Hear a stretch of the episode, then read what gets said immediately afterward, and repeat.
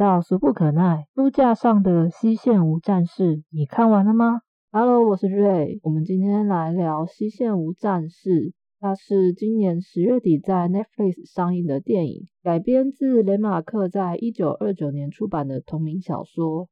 嗯，我是在小学的时候读完的，但我现在手边其实没有书，我忘记借给谁了，所以只能凭印象跟大家聊聊小说和电影的差别。那不想被剧透的人呢，就还是请你要先关掉去看电影哦。一线无战事的背景是在讲第一次世界大战期间的德国。当时德国国内弥漫着一股胜利在望的气氛，学校老师慷慨激昂的鼓舞年轻学子们去参加这场荣耀的圣战。主角保罗正是一个十八九岁的青少年，他和朋友们一同签下志愿书，怀着满腔热血前往战场，就在第一天就被现实打击。恶劣的天气和疯狂的杀戮一下子摧毁了他的所有幻想。死亡在枪林弹雨中如影随形。保罗眼看着朋友们逐一阵亡，他对生命也越加麻木。尽管他每时每刻都在为了生存而奋战，却对明天没有了幻想与期待。作者雷马克呢？他就是在十八岁的那一年参加了第一次世界大战，被分配到西线作战。可以说这本书就是从他自己的真实经历中取材，里面有很多细致到可怕的伤亡描述，壕沟内积水、虫鼠横窜的艰困生活等等，都写得历历在目。小说出版的隔年就被美国翻拍成电影上映，但在柏林首映的时候呢，纳粹政党因为不满小说中的反战色彩，所以在放映的途中释放臭气和老鼠，阻挠电影播放。更在纳粹取得政权之后，将它列为禁书禁片。后来，雷马克也放弃了自己的德国国籍，移居美国。好，那这一次我没有找任何人一起讨论，是因为我觉得这本小说读起来其实是蛮枯燥的，大概很难找到会有兴趣的人。它比较不像抢救雷恩大兵、梅尔吉伯逊的英雄本色，或是神鬼战士这样捍卫家园、英勇奉献、有中心思想的战争故事。它的主角其实很缺乏个人特质，同袍间没有什么动人的革命故事，也没有发人深省的对话，通篇都是保罗一个人在碎念他的军旅生活。比起小说，它更像一本战争日记。当然，这种写法可能会更凸显主角是这个历史洪流中的无名小卒，但其实也蛮危险的，因为很容易让人看到一半就失去兴趣。我第一次看到像这样角色面貌模糊的战争片，其实是几年前的《敦刻尔克大撤退》。那那一部片确实就被很多人评价说剧情非常无聊。这一次电影版的《西线无战事》，我觉得其实还是保留了角色很扁平的这个特点，但它删掉了新兵训练的过程。我对小说这段比较有印象的部分是，他有一个训练官对他们几乎是进行一种心灵虐待的方式。电影版则是让保罗他们一下子就进到了战场，然后还有新增了一些上级军官的戏份，两国谈判的剧情，这些改动都让剧情更加的紧凑，更有戏剧效果。但是你可以看到上级的军官的戏几乎都是在用餐时间，所以这件事几乎是贯穿了整部电影。士兵们一直在抱怨吃不饱。攻进敌军壕沟的时候，看到桌上的面包就可以不顾危险丢下枪械，狼吞虎咽，把两家塞得满满的。休战期间，他们会溜进民宅偷鹅、偷鸡蛋，几个人挤在小屋里烹煮分食，开心的像在过年一样。甚至在医院里的时候，保罗忙着急救朋友，旁边的士兵也要趁乱偷走他的晚餐。而军官在用餐的时间却是很悠哉、很丰盛的。两个人对坐在摆满食物的长桌上，一边挑剔酒不好，又把肉丢给旁边的狗吃，同时还高谈阔论国家的荣耀、风光、胜利的英雄主义等等。尽管没有明说，但我觉得电影是利用这样的反差对比，去质疑爱国荣誉的虚幻和上位者的决策。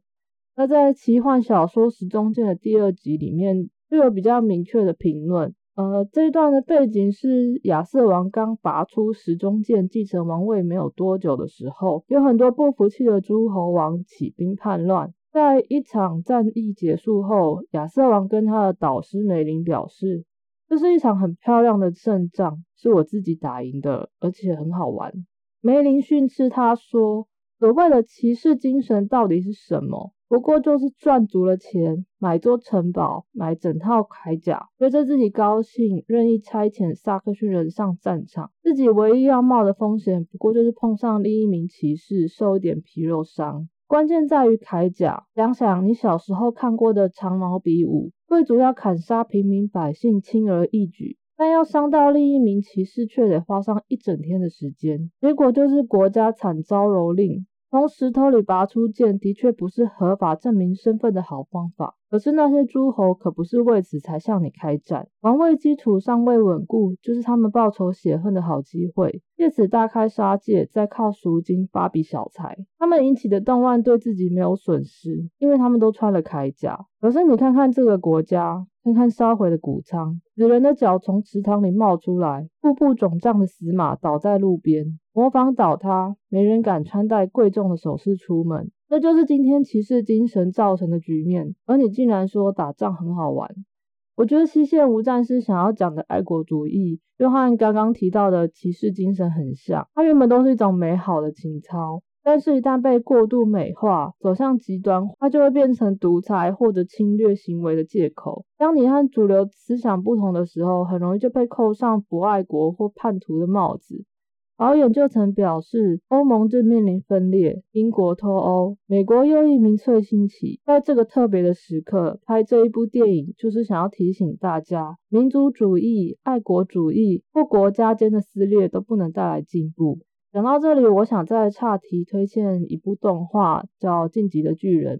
他的故事一开始也是很奇幻风格，但到中后期其实也讲了很多各国之间的猜忌、战争、种族仇恨等等。它的剧情更全面性，也更有共通性。你很容易在这部作品中找到跟自己国家历史的雷同点和共鸣。在最终季第二部有一集的标题叫做《叛徒》，这一集的剧情就是在逼迫主角群去面临他们自己认为正义的行为会跟祖国的利益背道而驰的时候，你是否真的有勇气转身对抗自己的国家、自己的朋友？再回来讲西线无战事停战谈判的剧情，这段在小说中其实也是没有的。一次世界大战的停战协议被称为康边停战协定。确实是在巴黎时间一九一八年十一月十一日早上五点，在一列火车上签署完成的，约定在早上十一点正式生效。而即将停战却还派兵前往战场的桥段，或许是参考法国的非正式记录。当时因为担心德国人可能不愿意妥协，签署协议。所以下令一六三师四一五兵团照样向莫兹河对岸的德军发动攻击，以确保胜利。结果协议顺利签署，该兵团却几乎全灭。预估当时最后一位阵亡的法国士兵，距离停战生效只差十分钟左右。这两段记录被挪移至电影之中。其实我已经知道小说的结局了，可是，在那最后的几分钟，我还是有一种屏息的紧张感。明明知道战争确切的结束时间，却还要让一批士兵为私人的荣耀赌命。相信大家为保罗这么戏剧性的死亡，都会感到更加的失落和愤怒。而小说版本的保罗，则是因为分心，目光追逐蝴蝶，而意外暴露自己的位置，遭到狙击死亡，无声的倒在雪地上。那一天是一个休战日，军队电报写着一线无战事。小说把他的死亡写得安静又苍凉。你们更喜欢哪一个版本呢？这本小说即使描写的很平铺直述，但它也被认为是开创了新的文学题材。所以，如果你是对文学文笔有兴趣的话，那我就建议你可以去看一下他的小说。但如果你只是对战争题材故事有兴趣，想要看一个好看的故事的话，那我会认为你去看电影应该就很足够了。